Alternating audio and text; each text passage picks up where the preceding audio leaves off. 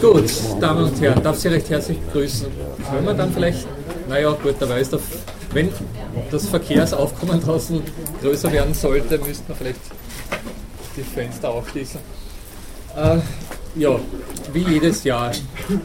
Gleich vorweg die Entschuldigung für diesen kleinen Hörsaal. Äh, das Problem ist zum Teil bei mir angesiedelt, weil ich einfach nur zu diesem Montagnachmittagstermin hier vortragen kann.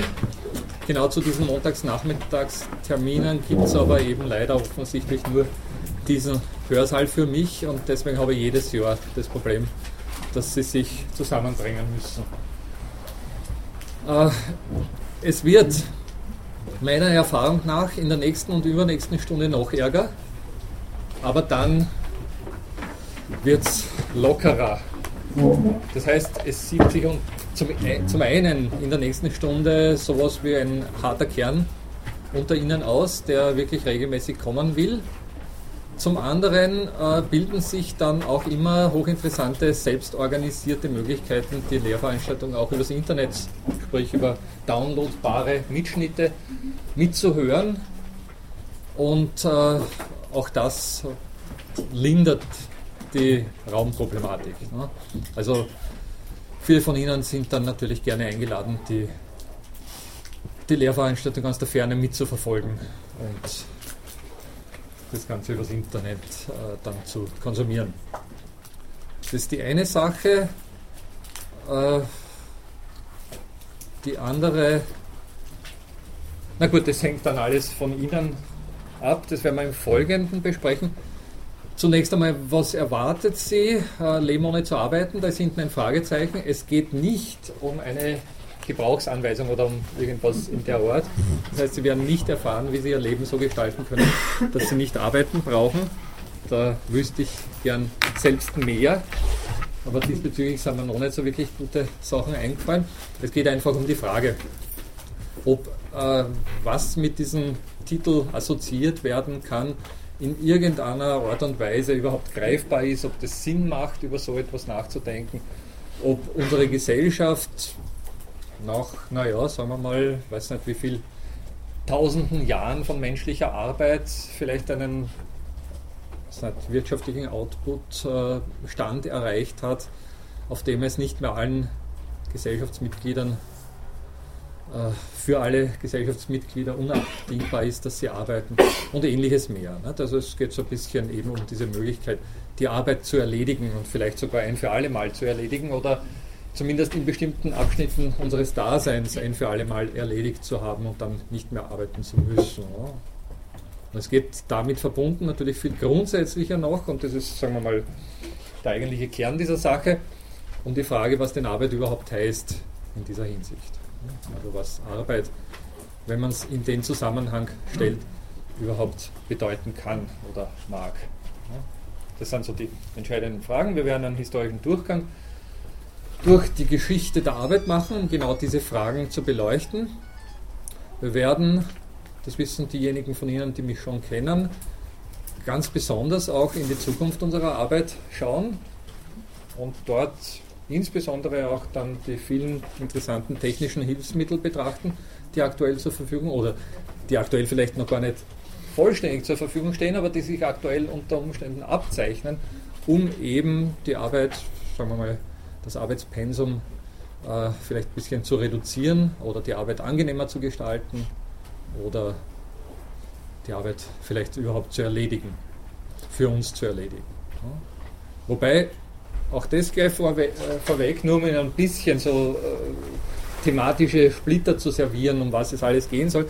Wobei sich natürlich auch gleich die Frage stellt, ob es überhaupt äh, wünschenswert ist, dass sich die Arbeit erledigt. Also viele von uns, ich gehöre auch dazu, ich gehöre zum Teil dazu, oder ein Teil meiner, meines Arbeitsaufkommens fällt darunter. Viele von uns erledigen ja die Arbeit auch recht gerne oder arbeiten gerne im weitesten Sinne. Also es gibt, kennt jeder von Ihnen sicher Tätigkeiten, die so im Allgemeinen dann doch zur Arbeit gezählt werden, die ganz gerne verrichtet werden. Also die Arbeit hat diese berühmten zwei Aspekte, Work and Labor, das kennen Sie aus dem Englischen, nicht? Also den laborare Aspekt, der die Last äh, anspricht Laborare, das Schwanken unter einer, Lacht, äh, unter einer Last, also der eher unangenehme Aspekt der Arbeit. Und der Work-Aspekt oder der Werk-Aspekt, der eher dann diejenigen Teile der Arbeit anspricht, die, die, wir vielleicht auch ganz gern machen und, oder wo wir stolz drauf sind. Ne? Also wenn wir was Tolles hervorgebracht haben, weiß nicht, auch unter körperlicher Anstrengung oder unter, weiß nicht, viel äh, Fleiß und, und Mühe, dann ist es durchaus auch mit Genugtuung verbunden. Es wäre diesbezüglich dann unter Umständen gar nicht so wünschenswert, die Arbeit schlechthin abzuschaffen. Es gibt einen berühmten, ähm, also jetzt sinngemäß übersetzt, einen berühmten Spruch von Adam Smith, einem der zentralen Philosophen, die in unserer Lehrveranstaltung eine Rolle spielen werden, äh, der gemeint hat, more work, less labor. Nicht? Also mehr Werkcharakter der Arbeit, weniger Laborare oder Lastcharakter der Arbeit. Also auch diesbezüglich werden wir unsere Thematik differenzieren und entsprechende Fragen ansprechen. Gut, nach dem kleinen Einblick in die Thematik, äh, ein paar Worte und dann damit verbunden auch die Möglichkeit an Sie, Fragen zu stellen, ein paar Worte zur Organisation. Es handelt sich um eine Vorlesung, es handelt sich um eine, wie Sie sehen, klassische frontale Vorlesung, was aber nicht heißen soll, dass sie nicht. Also, das heißt, äh, sage ich auch gleich dazu, Sie sehen, es handelt sich eigentlich nicht um eine Vorlesung, weil ich nicht vorlese. Nicht? Aber im Wissen, im, im universitären Rahmen werden solche Dinge dann Vorlesung genannt. Das hat historische Gründe oder vielleicht auch die, dass gelegentlich doch noch Kolleginnen und Kollegen lesen. Ich lese nicht. Geschmackssache. Äh, ich tue aber das, was in klassischen Vorlesungen eben getan wird. Ich stehe vorne und spreche. Was aber nicht heißt, dass Sie nicht gefordert sind, ebenfalls zu sprechen. Und zwar, das hängt von Ihnen ab, unter Umständen auch sehr ausführlich und immer wieder und intensiv. Das heißt, so viel Platz, wie Sie sich nehmen, um selbst beizutragen, um selbst mitzusprechen, um Fragen zu stellen, um zu diskutieren, um nicht mit dem einverstanden zu sein, was ich hier vortrage. So viel Platz bekommen Sie von mir auch. Naja, in dem Rahmen, den ich sozusagen dann auch vertreten kann. Also wenn, Sie, wenn sich jemand aufschwingt und gleichsam die Vorlesung an meiner Stadt hält, dann werde ich irgendwann einmal genötigt sein, darüber zumindest zu diskutieren zu beginnen, ob das noch in dem Rahmen ist, der hier vorgesehen ist. Ne? Aber trotzdem, grundsätzlich, was immer Sie einbringen wollen, auch wenn es Fragen sind und auch wenn es Fragen sind, die mir lästig fallen, das möchte ich betonen. Ne? Also wenn Sie mit, mit, mit, dem nicht einverstanden sind, äh, was ich hier vortrage, umso besser. Bitte, wenn Sie, also auch da kollektive Selbst, äh, Selektion würde ich das mal nennen. Nicht? Also wenn Sie Fragen stellen, die nur mir lästig fallen, dann äh, haben Sie das Recht, diese Fragen zu stellen. Nicht? Wenn Sie Fragen stellen, die allen lästig fallen, dann werden Sie selbst äh, wahrscheinlich das, hoffe ich, mitbekommen und diese Fragen dann auch unterlassen. Gut. Ja. Wie immer bei solchen Dingen am Ende der Lehrveranstaltung eine Prüfung. Prüfung die meisten, also sehr viele bekannte Gesichter sehe ich ja.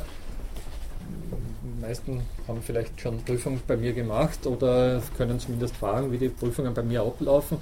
Aufgrund, äh, das ist jetzt eine große Problematik, die eigentlich erst in den letzten Jahren oder vielleicht auch letzten Semestern aufgetaucht ist, äh, aufgrund der Möglichkeit, die ich Ihnen sehr gerne bieten möchte. Also wie gesagt, ich habe explizit nichts dagegen, dass Sie diese Lehrveranstaltung mitschneiden und die Mitschnitte dann im Internet veröffentlichen. Obwohl, ich sage dann gleich auch ein bisschen was dazu. Aber grundsätzlich möchte ich Ihnen diese Möglichkeit sehr, sehr gerne bieten, aber Sie können sich eben vorstellen, dass gerade aufgrund dessen dann sich auch viele Hörerinnen und Hörer, Hörer äh, berufen fühlen, die Prüfung zu machen, die hier physisch nicht anwesend sind. Und damit stehe ich dann immer vor dem Problem, dass ja, zu Vorlesungszeiten der Hörsaal so halbwegs gefüllt ist. Ne? Also, wie gesagt, nach einem ersten paar Stunden sieht sich aus und dann haben wir alle halbwegs Platz, mehr oder weniger. Ne? Bei der Prüfung dann äh, stehen wir immer vor dem Problem, dass mindestens doppelt so viel, wenn nicht sogar dreifach so viele, viele Leute kommen. Das heißt, ich, ich bin ich muss jetzt auch dazu sagen, das kennen Sie vielleicht gar nicht, dieses System, was durchaus ein vorweggenommener Aspekt unserer Lehrveranstaltung, für mich zumindest ist. Äh, die Uni zahlt nämlich nur einen gewissen Teil der Prüfungsarbeiten, die sie hier absolvieren. Zahlt keineswegs, also äh, es gibt ein gewisses Pensum, ein gewisses Quantum an Prüfungsarbeiten, die mir bezahlt werden. Darüber hinaus leiste ich mehr oder weniger freiwillige Arbeit. Also ich lebe nicht ohne zu arbeiten, sondern im Gegenteil, ich arbeite ohne dann irgendwie davon leben zu können, ne? was besonders prekär ist.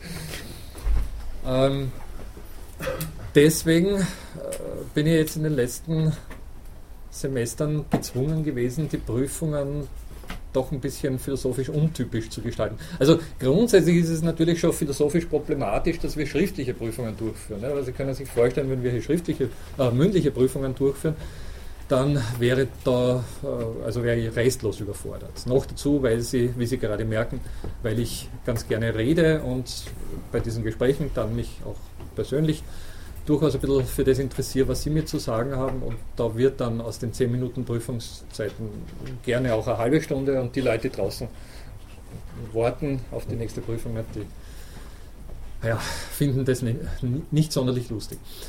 Deswegen schriftlich, aber schriftlich könnte man noch immer sagen, na gut, kleines Essay oder so, aber auch das ist mittlerweile für mich nicht mehr bewältigbar. Also ich bin wirklich an meine Grenzen gestoßen, häufig.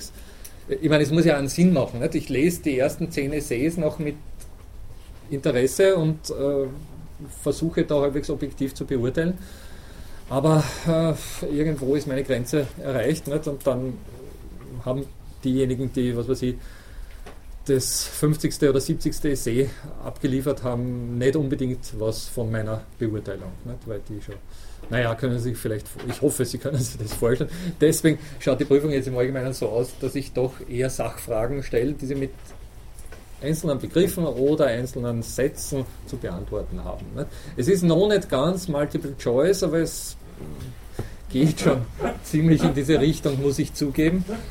Äh, ich wüsste gerne eine Lösung für diese Problematik. Äh, ich bin noch nicht wirklich, also sozusagen eine philosophisch adäquate Lösung. In, in anderen Fächern mag es ja durchaus angebracht sein, dass sie, äh, ich weiß nicht, einzelne Begriffe liefern als Antworten auf Fragen. In unserem Fach ist es eindeutig nicht angebracht, aber ja, mir fällt nichts Besseres ein. Wenn jemand Vorschläge diesbezüglich hat, insbesondere auch was die neuen Medien betrifft, sehr gerne. Ne? Also ich, ich meine, so Sachen wie eine Maske einzurichten, wo Prüfungen automatisch absolviert werden können, super. Nicht?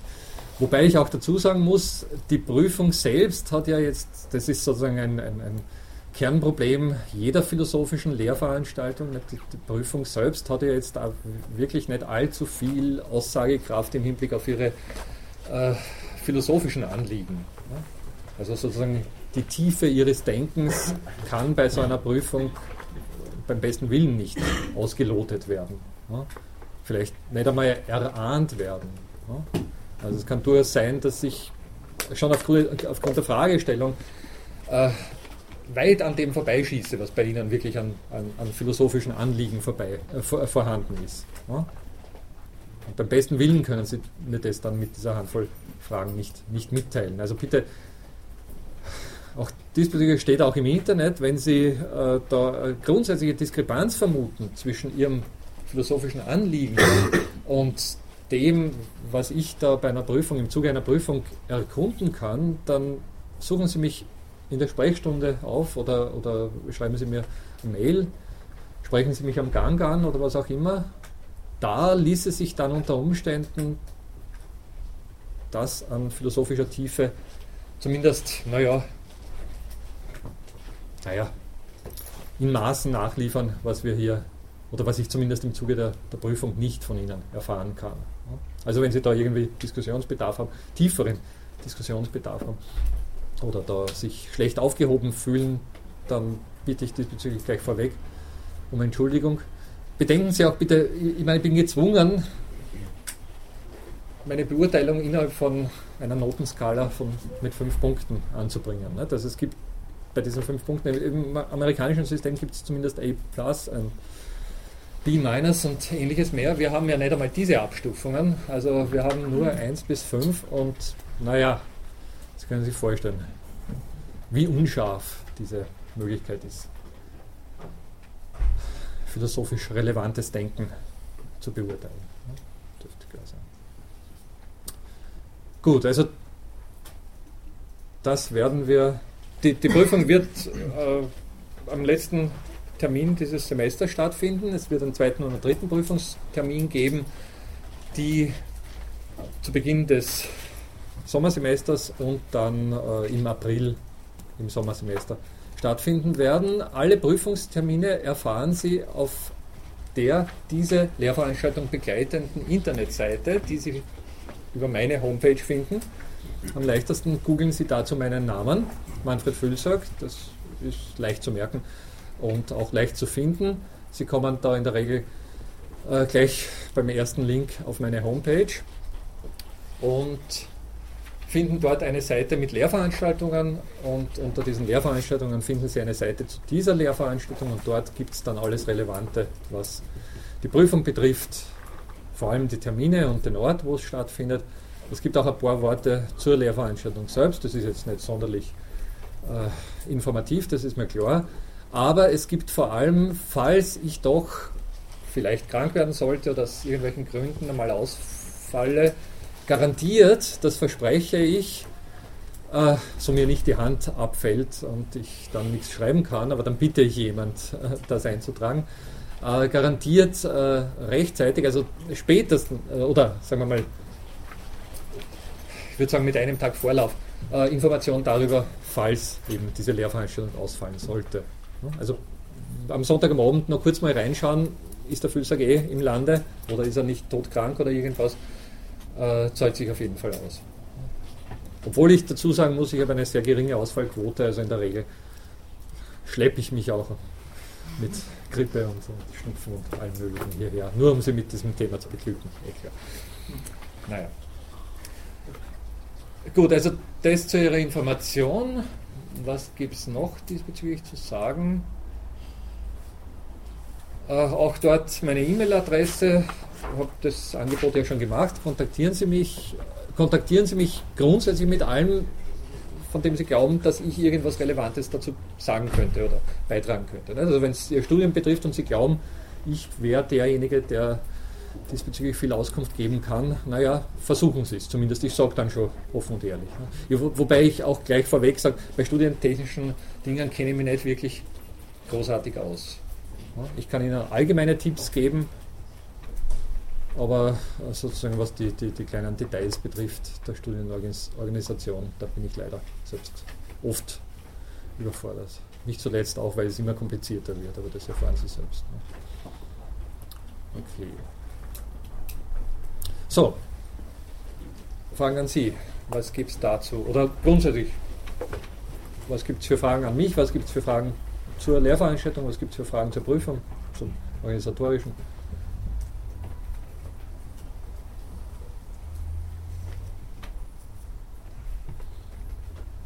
Bitte. Ja, das schwankt. Jetzt haben wir im Vorsemester so ungefähr 10 gehabt. Ne? Das schwankt ein bisschen. Es hängt dann auch ein bisschen vom, vom Verlauf der Lehrveranstaltung ab. Ne? Wenn Sie irgendwelche Themen, wenn wir uns gemeinsam, kollektiv äh, in irgendwelche Themen verbeißen, die besonders ja, intensiv dann diskutiert werden, ne? wird es vielleicht dazu Schwerpunkte geben und je nachdem, wie sehr sich diese Schwerpunkte einig, eignen, mit wenigen Worten sowas wie Informiertheit zu signalisieren. Ne? Äh, je nachdem wird sich die Anzahl der Prüfungszahl, äh, Prüfungsfragen dann gestalten. Ja? Inwieweit deckt sich denn der Inhalt mit der Vorlesung, die Sie schon mal über Arbeit gehalten haben? Ja. Haben wir da die Prüfung schon gemacht? Richtig. Ja. Äh, grundsätzlich, gleich vorweg, ich lerne dazu. also, äh, ich weiß gar nicht, das ist jetzt naja, zwei, drei Jahre her, oder? Wann, wann haben Sie es gemacht? Zwei Jahre? Drei Jahre? Ja, sowas. Nicht? Also es gab schon ähnliche Lehrveranstaltungen. die natürlich im Kern äh, dann doch auch, äh, sagen wir mal, die wesentlichen Aspekte der, der Arbeit dargebracht haben und diskutiert haben oder dieser, dieser Fragestellung diskutiert haben. Ich meine, also jetzt mal grundsätzlich zum, zum Stil meiner Lehrveranstaltung. Das werden diejenigen, die schon öfters bei mir waren, auch, auch wissen. Äh, grundsätzlich ist es so, dass mir selbst fad wird, wenn ich zu viele Dinge wiederhole. Ne, es gibt natürlich so einen Pflichtkanon, also es gibt so einen Kern, der muss äh, vermittelt werden und der, der kommt dann natürlich auch immer wieder, ist schon klar. Aber grundsätzlich versuche ich dann schon auch immer, erstens mal verändert sich natürlich auch sagen wir mal, der wissenschaftliche Stand des Wissens zu diesem Thema. Also es kommen laufend Dinge hinzu, die diskutiert werden sollen. Es kommen aber dann auch Dinge hinzu, die ich vielleicht vor zwei Jahren oder noch länger zurück ein bisschen anders gesehen habe oder weiß nicht, noch nicht gewusst habe und ähnliches mehr. Ne? Also ich versuche dann schon auch, auch einfach, um mich selbst da ein bisschen zu motivieren, am neuesten Stand zu bleiben und die Sache dann doch auch immer wieder mit, mit neuen Dingen zu beleben. Aber trotzdem muss ich sagen, nicht, Sie haben ganz recht. Die Frage war dann eigentlich ähm, mehr darauf bezogen, ob man dann auch die Prüfung ablegen darf. Ja, also rein formal heißt die Lehrveranstaltung ein bisschen anders. Nicht? Wie war da wozu arbeiten. Nicht? Also das ist, ich meine, äh, zugegeben zielt auf eine ähnliche Thematik, aber es ist dann schon ein äh, bisschen anders. Ne? Ja, Sie bringen mich gleich auf das Thema. Also grundsätzlich es gibt eben dieses kleine Büchlein, das ich Ihnen allen ans Herz legen mag, einfach deswegen, weil es auch sehr billig ist. Es kostet 10 Euro, ist da unten im WH-Shop zu erhalten und enthält wirklich jetzt auch sehr komprimiert den Kern eines historischen Überblicks, der auch das Skelett unserer Lehrveranstaltung äh, darstellen wird. Ne? Also das ist auf jeden Fall, würde ich sagen, das ist jetzt ein bisschen Eigenlob, eh klar, aber ich würde sagen, es ist keine Fehlinvestition, weil man auch immer wieder nachschauen kann. Es hat viele historische äh, Zusammenhänge, die in dem Zusammenhang nicht nur im Hinblick auf die Arbeit, sondern ganz allgemein, wenn Sie sich für Wirtschaftsphilosophie, für weiß nicht, gelaufene Diskussionen im, im, im Rahmen dieser ganzen Gerechtigkeitsfrage und ähnliches mehr äh, interessieren. Also da gibt es sowas wie einen Überblick, der, soviel ich auch mittlerweile als Feedback erhalten habe, doch einigermaßen lesbar gelungen ist. Also ich glaube, das kann man so nebenbei als Nachtkästchenlektüre schnell durchackern. Ist jetzt keine, keine große Sache, hat 100, ähm, 112 Seiten Text, also ist man wahrscheinlich sehr schnell durch.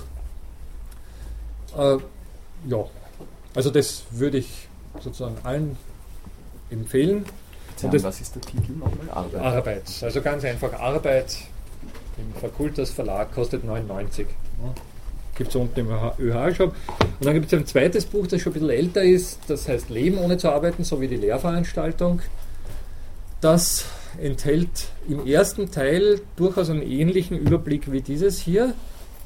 Natürlich ein bisschen komprimierter, weil es nur äh, die Hälfte der Seiten verwendet.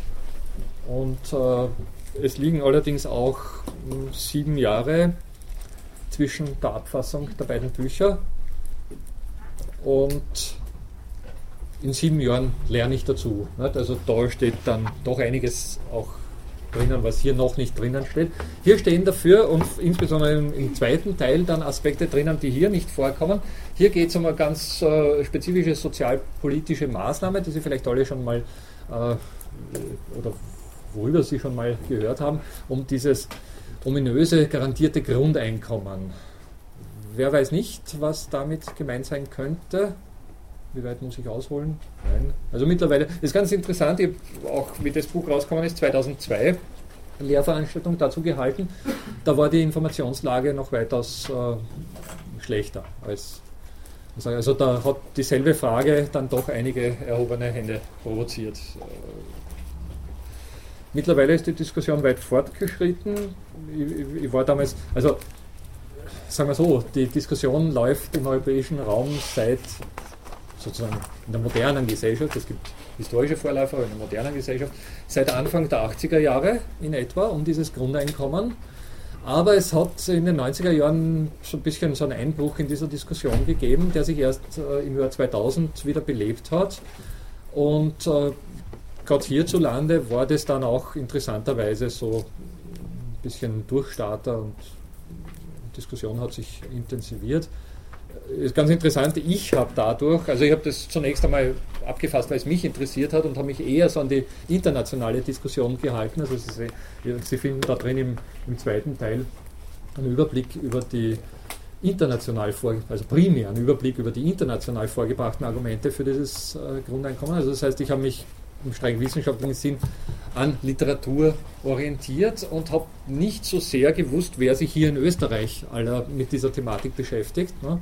Und bin dann erst, als das Buch erschienen ist, darauf auf, aufmerksam gemacht worden, dass hier in Österreich eine recht intensive Diskussion geführt wird. Also man hat mich dann eingeladen und habe die Leute kennengelernt, mehr oder weniger. Die haben das schon eine Weile diskutiert, allerdings eben nicht in Buchform herausgebracht. Und damit war da so was wie ein, ein Kettenglied vorhanden, das die Sache ein bisschen. Äh, also um es vorwegzunehmen, es, es, läuft nach wie vor recht intensiv. Es gibt verschiedene Versuche, das auf EU-Ebene zu etablieren, äh, von, angefangen vom Versuch, sowas wie eine Volksbefragung auf EU-Ebene zu organisieren, bis hin zu verschiedenen äh, realpolitischen, sprich von EU-Parlamentariern initiierten Bewegungen und, und, und und Diskussionssträngen. Äh, also da tut sich sehr viel und es gibt mittlerweile interessanterweise gar nicht so wenig Politiker, die jenseits ihrer parteipolitischen Zugehörigkeit, sprich im privaten Rahmen, diese Idee für durchaus äh, zumindest diskutabel halten. Ne? Obwohl es natürlich äh, eine, naja, sehr spekulative, man möchte sagen, äh, im besten Sinn, im besten philosophischen Sinn utopische Idee ist. Ein, ein Utopos, also ein, eine Idee, die noch keinen Ort hat. Der Utopos ist der Nichtort, das wissen Sie. In dem Sinne gibt es noch keinen Ort für diese Idee, aber sie wird äh, intensiv diskutiert. Und bitte? Bitte? In der Schweiz. Ja, ja, natürlich, in der Schweiz. Äh, 2012 2012 waren sie ja. Richtig, ja. Also es gibt in der Schweiz aktuell eine sehr ja, dynamische Bewegung, da eben eine Volksbefragung. Sie wissen, in der Schweiz gibt es ja andere Orte äh, oder eine andere Möglichkeit für äh, Volksbefragungen. Da hat ja das quasi dann äh, eine gewisse, also wenn solche Volks Volksbefragungen positiv ausgehen, dann muss ja das quasi ins Parlament kommen, was bei uns ja nicht unbedingt der Fall ist, aber dann doch also es hat ein bisschen einen anderen Charakter als bei uns und es ist auch eine andere Tradition für Volksbefragungen vorhanden oder Bürgerinitiativen, Bürgerinneninitiativen vorhanden. Aber die bemühen sich sehr intensiv dazu. Da, darum, es gibt auch einen, in, in, in, glaube ich, vor einem halben Jahr oder so rausgekommenen Film zu diesem Thema. Der kursiert im Internet, also finden Sie sicher auf YouTube, wenn Sie das äh, googeln oder eben bei YouTube nachschauen, äh, von einem Schweizer Daniel Heni heißt der, der auch in dieser Initiative drinnen ist, diese Volksbefragung durchzuführen. Und äh, grundsätzlich nicht, wäre mit diesem Grundeinkommen, nur eine Sekunde noch, äh, mit diesem Grundeinkommen genau das angedacht, worauf der Titel unserer Lehrveranstaltung hinzielt. Deswegen natürlich auch der, der Titel dieses Buches, äh, der zuerst da war, eh klar, ne, 2002. Äh, nämlich ein Leben, das stattfinden kann, ohne im herkömmlichen Sinn erwerbsarbeiten zu müssen. Ob wir deswegen nicht arbeiten müssen, ist eine andere Frage. Nicht? Aber ob wir diesbezüglich dann erwerbsarbeiten müssen, wäre mit dieser Grundeinkommensidee sozusagen auf den Tisch gelegt. Sie wollten was sagen. Wie hat der geheißen? Der Heni, Heni, äh, H Umlaut A N I. Vier Buchstaben. Heni. Ja. Titel des Films? Bitte? Titel des Films? Boah, Grundeinkommen, irgendwas. Ich kenne es ehrlich gesagt nur unter Grundeinkommensfilm, aber es hat wahrscheinlich irgendeinen Titel. Aber ich denke, wenn Sie die beiden Worte Grundeinkommen und Hene oder Daniel Hene kombinieren, dann kommen Sie sicher dorthin. Ich meine, es gibt natürlich viel mehr im Internet zum, zum Grundeinkommen, Sie können sich da kundig machen. Es gibt übrigens auch, wenn wir schon bei dem Thema sind, eine. Also, das, das fällt durchaus, wenn Sie sich diesbezüglich dann im Internet informieren, fällt es durchaus auch schon in die Thematik und auch die Literaturrecherche zu unserer Lehrveranstaltung. Ne? Es gibt eine internationale Organisation, die sich dieser Thematik annimmt, äh, die heißt BIEN, B-I-E-N, und zwar hieß die ursprünglich Basic Income European Network, weil es von Europa aus initiiert wurde. Basic Income heißt Grundeinkommen, nicht? also Basic Income European Network. Vor ein paar Jahren haben sich die allerdings auf Earth Network umgenannt, weil es mittlerweile international, also nicht nur in äh, Europa, sehr intensive Diskussionen dazu gibt. Vielleicht das in meinen Augen unter Umständen sogar skurrilste Beispiel, aber sehr aktuelle Beispiel. Äh, es soll im, ha, grillen Sie mich jetzt, Irak oder Iran? Ich bin leider bei diesen beiden Ländern. Beide haben Erdölvorkommen, beide haben ein hochkompliziertes politisches System, das im Prinzip darauf beruht, dass historisch gewachsen sehr viele Gruppierungen in dieser Gesellschaft Sonderrechte bekommen haben. Und zwar läuft es so ab, dass, naja, also Sie wissen, ein bisschen anders organisiert als bei uns, äh, Lobbying betrieben wird, um einer, weiß nicht, einer Berufsgruppe oder einer Branche oder auch einer religiösen Gruppierung oder was auch immer gewisse Vorteile äh, zu verschaffen im politischen System, was immer wieder auch gelingt, was damit verbunden ist, dass auch entsprechende Posten geschaffen werden, das heißt Beamte äh, damit beauftragt werden, die Interessen dieser Gruppe zu vertreten. Und äh, ja, darauf zu achten, dass die Privilegien für diese Gruppe, also Subventionen und weiß nicht, Einrichtung von bestimmten Institutionen und viel mehr, dass diese Privilegien ja nicht beim nächsten Machtwechsel äh, wieder zurückgeschraubt werden. Und aufgrund dessen ist historisch ein, so sagt man oder so, so erzählt man mir, äh, ein Dschungel an Begünstigungen gewachsen, den niemand mehr überblickt und den die aktuelle Regierung eigentlich ganz gerne weghaben würde, sich damit aber natürlich naturgemäß größten Unmut verschaffen würde. Also wenn sie das einfach per Handstrich abschaffen würden, äh, gibt es eine Unzahl von Gruppierungen, die sich gegen die Regierung sehr vehement, gegen, viel, viel vehementer als das ohnehin schon der Fall ist, gegen die Regierung wenden würden.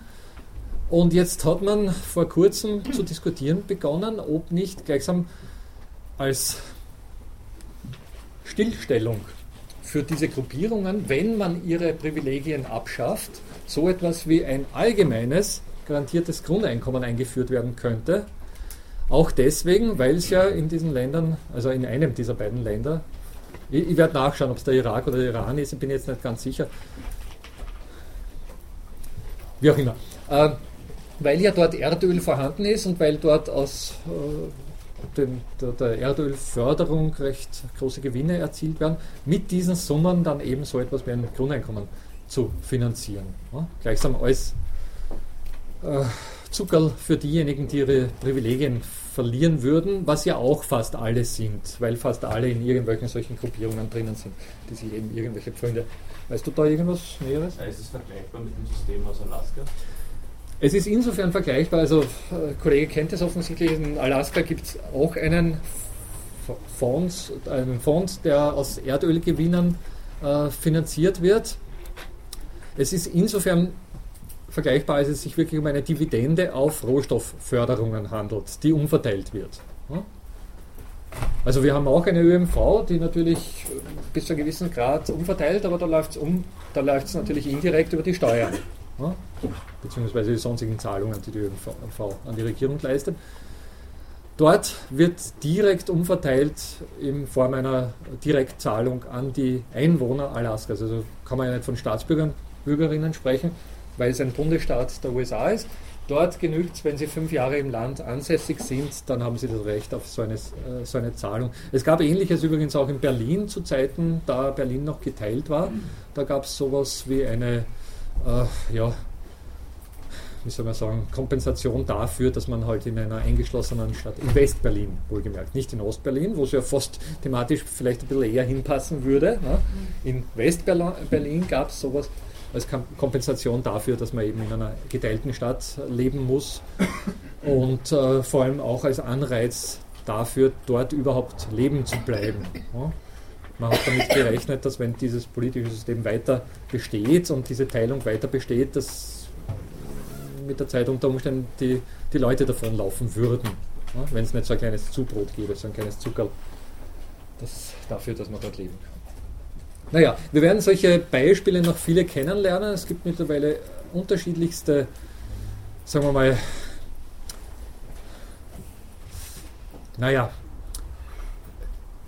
ich zögere deswegen, weil man auch im Hinblick auf dieses äh, Alaska-Beispiel natürlich darüber diskutieren kann, ob es wirklich ein Grundeinkommen in dem Sinne ist. Es ist eine Zahlung, die jenseits einer Verpflichtung zu einer Gegenleistung bezahlt wird. Ja, also das Einkommen, das Lohneinkommen, das Arbeitseinkommen ist natürlich ein Einkommen, das für eine Gegenleistung bezahlt wird. Ja, wenn Sie arbeiten, bekommen Sie ein Einkommen dafür. Das ist der Deal bei der Sache. Ja, garantiertes Grundeinkommen, die Idee dahinter wäre natürlich ein Einkommen, das jenseits jeder Verpflichtung für eine Gegenleistung bezahlt wird. Sie brauchen nichts, also per Definition nichts von sich aus einbringen. Das wäre sozusagen die Idee dahinter. Also in dem, in dem Sinne entspricht diese Zahlung, die da in Alaska geleistet wird, einem Grundeinkommen. Allerdings gibt es einen Zusatz, über den sich die meisten Grundeinkommensdiskutantinnen und Diskutanten einig sind, äh, der der Existenzsicherheit. Das geht darum, dass diese Summe auch existenzsichernd sein soll. Das heißt, ein zumindest im Rahmen dieser Gesellschaft, in dieser Kultur gängiges äh, soziales Teilnehmen ermöglichen soll. Ne? Also ein Teilnehmen an dieser Gesellschaft ermöglichen soll. Ne? Was bei uns, man kann darüber diskutieren, aber dann doch wahrscheinlich, ja, unter Umständen sogar mehr als diese 744 Euro, die aktuell gerade als Mindestsicherung äh, im Gespräch sind, erfordern würde. Ne? Kann man darüber diskutieren, ist sozusagen auch vielleicht Teil unserer Veranstaltung, aber soll uns jetzt nicht weiter äh, kümmern. In Alaska ist die Summe vergleichsweise sehr niedrig. Im, da, da, schwankt sozusagen die Auszahlungshöhe mit dem Rohölpreis. Und im Vorjahr waren es weniger als 2000 Euro pro Jahr. Wissen Sie es zufällig? Nein, ja. aber ist das nicht gerade in, Alaska wegen der Ureinwohner auch, glaube ich, gestartet? Ja, aber es ist davon unabhängig. Sie müssen kein Ur Ureinwohner sein, um dort dieses Grundeinkommen zu bekommen. Also grundsätzlich ist es natürlich so, dass die indigenen Völker auch eine Subvention bekommen, also auch der Art von Unterstützung in verschiedenster Form nicht, für unterschiedliche Dinge, Bildung, dann auch natürlich jetzt für alle äh, wirtschaftlichen Unternehmungen, die sie angehen und ähnliches. Ne? Aber dieses Grundeinkommen ist davon unabhängig, das hat damit nichts zu tun. Ja. Also in Alaska ist es relativ gering und würde nicht dem entsprechen, was man sich unter existenzsichernd vorstellt. Das ist das Um und Auf dieser Geschichte. Bevor wir zu sehr in diese Ecke unserer Thematik vordringen, äh, ja, grundsätzlich noch, stellen Sie, stellen Sie Fragen, auch zum Verlauf der Lehrveranstaltung, zum organisatorischen. Äh, vor allem würde mich, weil wir ja heute so etwas wie eine Überblickslehrveranstaltung oder eine Einführungsveranstaltung hier machen, würde mich natürlich auch ein bisschen interessieren, was Sie so bewegt oder was Sie vielleicht besonders interessiert. Also wenn es thematisch irgendwelche Schwerpunktwünsche gibt von Ihrer Seite, das wäre jetzt auch die Zeit, um das vorzubringen.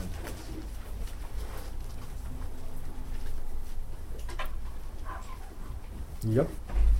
Bei dem Titel der Lehrveranstaltungen Leben ohne Arbeit. Haben Sie gesagt, klarerweise reden wir darüber, was ist eigentlich Arbeit. Mhm. Wir haben aber noch nicht gesagt, wir reden darüber, was ist eigentlich Leben. Ja.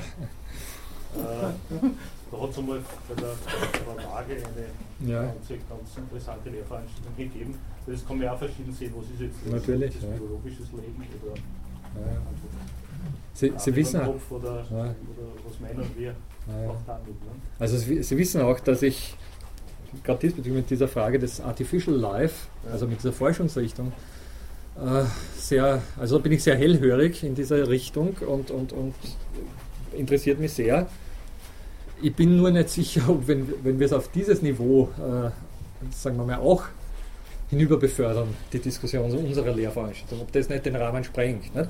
Aber, aber es bringt, bringt mir natürlich auf eine gute, äh, auf eine gute auf einen Punkt, den ich schon ansprechen sollte heute, äh, was nämlich Arbeit grundsätzlich ist, jenseits dessen, was wir so als Erwerbsarbeit im gesellschaftlichen Bereich ansiedeln oder im wirtschaftlichen Bereich ansiedeln. Ne? Das wird schon eine große Rolle in unserem Zusammenhang spielen. Ne? Und Arbeit ist dann unter Umständen durchaus auch das, was weiß nicht, Organismen lei äh, leisten, um am Leben zu bleiben, ja? Was unter Umständen rein auf phy- physikalischer Ebene definierbar ist und was darüber hinaus dann als, aus solchen Definitionen auch wieder rausfällt. Ne?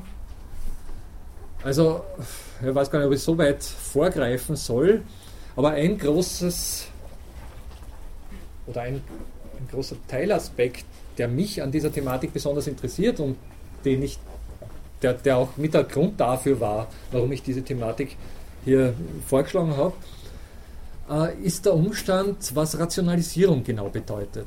Also Rationalisierung, wissen Sie, Arbeit, Rational, Arbeitsrationalisierung wird im großen Stil dafür verantwortlich gemacht, dass uns die Arbeit ausgeht oder wurde, wird zum Teil nach wie vor. ne? Also Maschinen nehmen uns die Arbeit weg. Und Sie wissen, dass mittlerweile sehr, naja, gefinkelte Maschinen zur Verfügung stehen. Nicht nur Computer mittlerweile, sondern auch äh, Smartphones und vieles mehr, Personal Digital Assistants und ähnliches mehr, die uns auf sehr individueller Ebene schon begleiten und diesbezüglich einen Teil unserer Arbeit wegnehmen. Ja? Da ist jetzt natürlich sofort die Definitionsfrage im Spiel. Äh, weiß nicht, das Kommunizieren mit unseren Freunden und äh, Freizeitgestalten, wenn, wenn wir uns per Handy da, ich weiß nicht, am Samstag am Abend im selben Lokal treffen und ähnliches mehr. Nicht? Ist das Arbeit? Naja. Nicht? Auf der anderen Seite, wenn ich, weiß nicht, äh, jederzeit erreichbar bin, weil jemand von Ihnen bestimmte Frage hat zu unserer Thematik ja, und Sie mich per Mail äh, da kontaktieren und ich das sogar auf meinem Smartphone dann empfangen kann, würde ich schon sagen. Nicht? Also das fällt dann durchaus unter Umständen in den Bereich, den wir auch äh, gemeinhin als Arbeit definieren. ja. Also da gibt es einen Bereich, der durchaus äh, intensivst betroffen ist, wo sich natürlich auch dann die, die Grenzen dessen, was wir gemeinhin als Arbeit bezeichnen und dessen, was wir gemeinhin als Nichtarbeit bezeichnen, verschieben. Und zwar permanent vielleicht sogar mittlerweile verschieben, also wo enorme Dynamik herrscht. Und äh, diesbezüglich bin ich dann schon sehr daran interessiert. Äh, Sekunde nur, ich führe den Gedanken nur aus. Äh, eben diese, diese, diesen ganzen Bereich mit einfließen zu lassen. Und da gibt es natürlich dann äh, im Hinblick auf diese Rationalisierungsfrage einen ganz entscheidenden Aspekt. Da stellt sich nämlich sehr, sehr schnell heraus, ich werde Ihnen das dann im Zuge der Lehrveranstaltung demonstrieren, stellt sich sehr schnell heraus, dass äh, Rationalisierung auf einer sehr grundsätzlichen Ebene im Bündeln von Wiederholung oder von Wiederholbarem, müsste ich genau sagen, besteht. Also Computer, weil jeder von Ihnen, der schon ein bisschen reingerochen hat in Programmierung von Computern, weiß, dass es im Prinzip darum geht, auf geschickte Art und Weise Wiederholbares zusammenzustellen. Oder Wiederholbares in der Hinsicht zusammenzustellen, dass das, was sich bei den Wiederholungen nicht ganz genau wiederholt, zumindest in einer vorhersehbaren Art und Weise variiert wird. Wie nennt man solche? Das wissen Sie aus den vorhergehenden Semestern, diejenigen, die bei mir waren, wie nennt man solche Wiederholungen, die nicht ganz genau wiederholen, sondern eben ein bisschen variieren. Das sind sogenannte, ja, wo sind sie? Ja, die Iterationen, ganz richtig. Und Sie werden sehen, dass unser ganzes Arbeiten, unser ganzes Wirtschaften, unser ganzes, würde ich mal behaupten, Denken und Handeln im Prinzip auf der Basis solcher Iterationen abläuft. Und die Geschichte ist die, dass wenn Sie Iterationen in der Art und Weise zu bündeln in der Lage sind, sprich die Sache in sinnvoller Art und Weise in wiederholbarem zu organisieren in der Lage äh, sind, dass sie dadurch Arbeit ersparen können. Es ist jetzt vielleicht ein bisschen kryptisch und ich werde auf all das noch äh, viel genauer eingehen, aber in dieser Sache liegt sozusagen der Kern der Rationalisierung schlechthin. Und da wir eben mittlerweile, also, oder um, um, ums, ich weiß nicht, es gibt so berühmte Beispiele, nicht mein beliebtes Hammerbeispiel, um es hier schon anzubringen. Nicht? Also wenn Sie Nägel einschlagen, dann können Sie das jedes Mal dann, wenn Sie einen Nagel einzuschlagen haben, mit einem schnell zur Hand genommenen Stein tun. Ja? Den Stein werden Sie dann jedes Mal, wenn Sie nicht allzu oft, das denken Sie, ich weiß nicht, an irgendeine steinzeitliche Bedingung, wo es eben noch keine Hämmer gibt. Ja?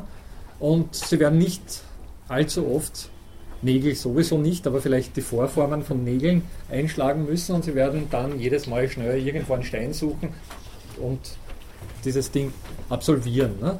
Wenn Sie allerdings dann mehrmals hintereinander diesen Vorgang wiederholen müssen, na dann zahlt es auf der einen Seite aus, diesen Stein schon zur Hand zu haben, ihn bereit liegen zu haben. Das heißt, Sie haben schon da eine gewisse Rationalisierung drinnen. Sie brauchen den Stein nicht jedes Mal neu suchen. Auch das ist bereits Arbeitsersparnis. Ne?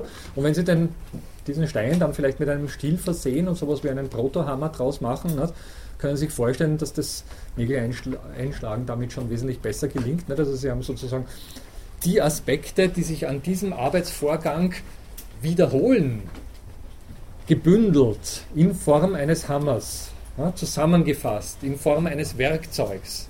Und dieses Werkzeug rationalisiert die Arbeit. Sie brauchen weniger lang, um diese Arbeit durchzuführen. Das ist jetzt nur ein ganz primitives Beispiel, einfach um Sie auf diesen Zusammenhang zu bringen. Wenn Sie Computer diesbezüglich betrachten oder mittlerweile auch Smartphones, die ja auch nichts anderes als Rechner sind, äh, dann haben Sie damit höchst effektive Tools, um eben aus relativ komplexen oder vielleicht sogar sehr komplexen Arbeitsvorgängen die Wiederholbarkeiten rauszufiltern, sie zu bündeln und äh, entsprechend mit enormem Zeitgewinn manchmal eben stattfinden zu lassen. Also wäre es dann, wenn Sie ein langes Word-Dokument haben, Ihre Diplomarbeit und Sie kommen, die ganze Sache ist fertig verfasst, äh, liegt vor Ihnen und Sie könnten es im Prinzip bereits abgeben, aber siehe da, Sie haben ein ganz wichtiges Wort falsch geschrieben und dieses Wort kommt 450 Mal im Text vor. Ist klar, dass Sie nicht einzeln den Text durchgehen werden und jedes Mal dieselbe Aktion von neuem durchführen werden, sondern Sie werden das Programm bieten, bitten, dieses Wort automatisch für Sie zu ersetzen. Und Sie, brauchen, ersparen sich damit enorm viel Zeit. Das ist der Kern der Rationalisierung, das ist der Kern der Automatis Automatisierung, das ist der Kern der neuzeitlichen Arbeitsersparnis im Prinzip. Also wenn Sie vor Augen halten, was solche Maschinen mittlerweile zu leisten imstande sind, haben Sie doch auch schon einen gewissen Grund dafür vor Augen, warum man zumindest die Frage stellen könnte, ob Leben ohne zu arbeiten möglich ist. Ja? Ob sich die Arbeit erledigt. Um Ihnen gleich äh, Antwort vorweg auch zu liefern, die Sie vielleicht ein bisschen enttäuschen wird, ich bin nicht der Meinung, dass das die Arbeit erledigt. Das wissen viele von Ihnen ohnehin, dass ich dieser Meinung nicht bin. Aber ich glaube nicht, dass durch Rationalisierung der Arbeit die Arbeit gleichsam für uns Menschen hinfällig wird. Sie verlagert sich vielmehr in andere Bereiche und sie nimmt unter Umständen Formen an, die wir bisher nicht als Arbeit bezeichnet haben. Das ist der essentielle Teil dieser Geschichte. Wir haben es durch diese Rationalisierung, aufgrund dieser Rationalisierung, in immer kürzeren Abständen mit neuen Arbeitsformen zu tun, die wir bisher nicht als Arbeit betrachtet haben, die aber plötzlich aufgrund dessen, dass andere Teile der Arbeit rationalisiert werden, enorm wichtig werden. Ein großer Teilbereich betrifft zum Beispiel die Pflegearbeit. Pflege älterer Personen, die aufgrund unserer demografischen Entwicklung enorm wichtig wird für uns, war bisher eher dem familiären Bereich überlassen. Das war eine Sache, die in landwirtschaftlichen Gesellschaften äh, kaum gesellschaftlich ins Gewicht gefallen ist. Heute wird es zu einer gesellschaftlichen Aufgabe, mehr und mehr. Auch aufgrund der Individualisierung der Lebensstile. Nicht? Auch aufgrund dessen, dass wir nicht mehr so in Familienbünden zusammenleben und vieles mehr. Wir sind es allerdings natürlich noch nicht gewohnt, im Vollsinn des Wortes davon, also diesbezüglich von Arbeit zu sprechen. Obwohl jeder von Ihnen, der vielleicht diesbezüglich schon mal damit zu tun gehabt hat, sehr genau weiß, wie viel Arbeit das sein kann. Gut, jetzt Sie wollten. Ah, danke.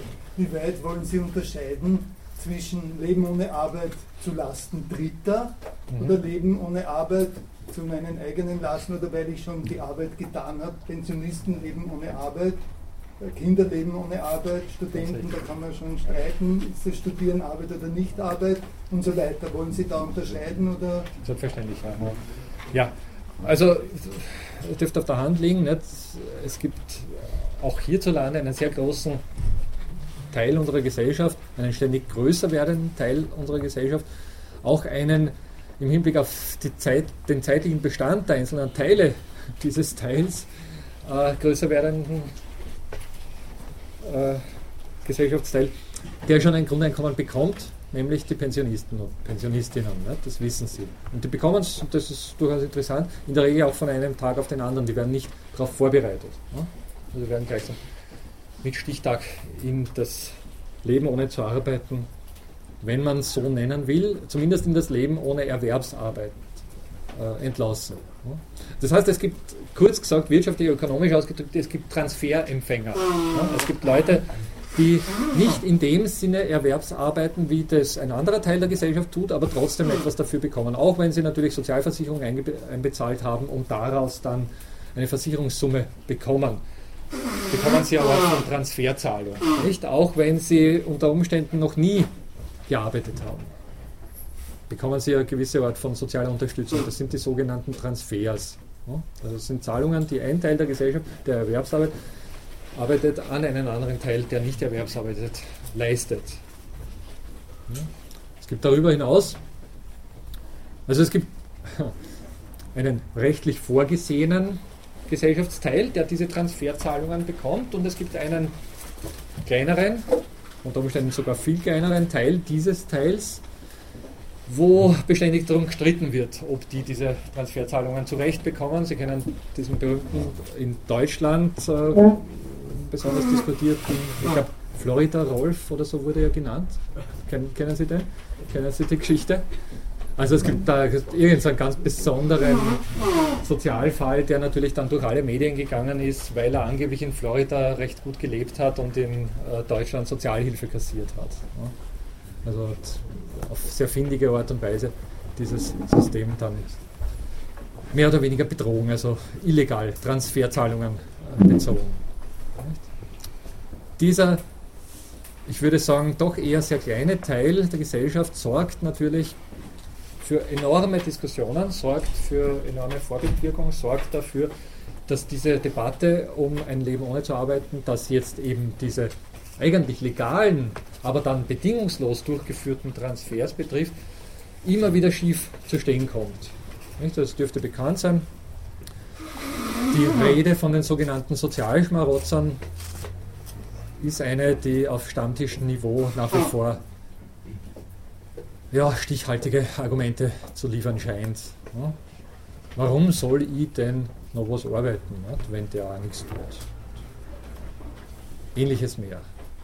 Also auch das wird selbstverständlich eine Rolle spielen in unseren Diskussionen. Auch die Frage, wie es zu solchen Diskussionen kommt, wie sich das historisch entwickelt hat, was äh, sagen wir mal, für Kriterien vorhanden sind, um wirklich stichhaltig davon sprechen zu können, dass jemand unverdienterweise solche Transfers bezieht oder auf der anderen Seite unter Umständen einer, in einer Art und Weise betroffen ist, sagen wir mal von der Beschäftigungssituation schlechthin, wofür er nichts kann die aber für den Rest der Gesellschaft nicht unbedingt einsichtig ist.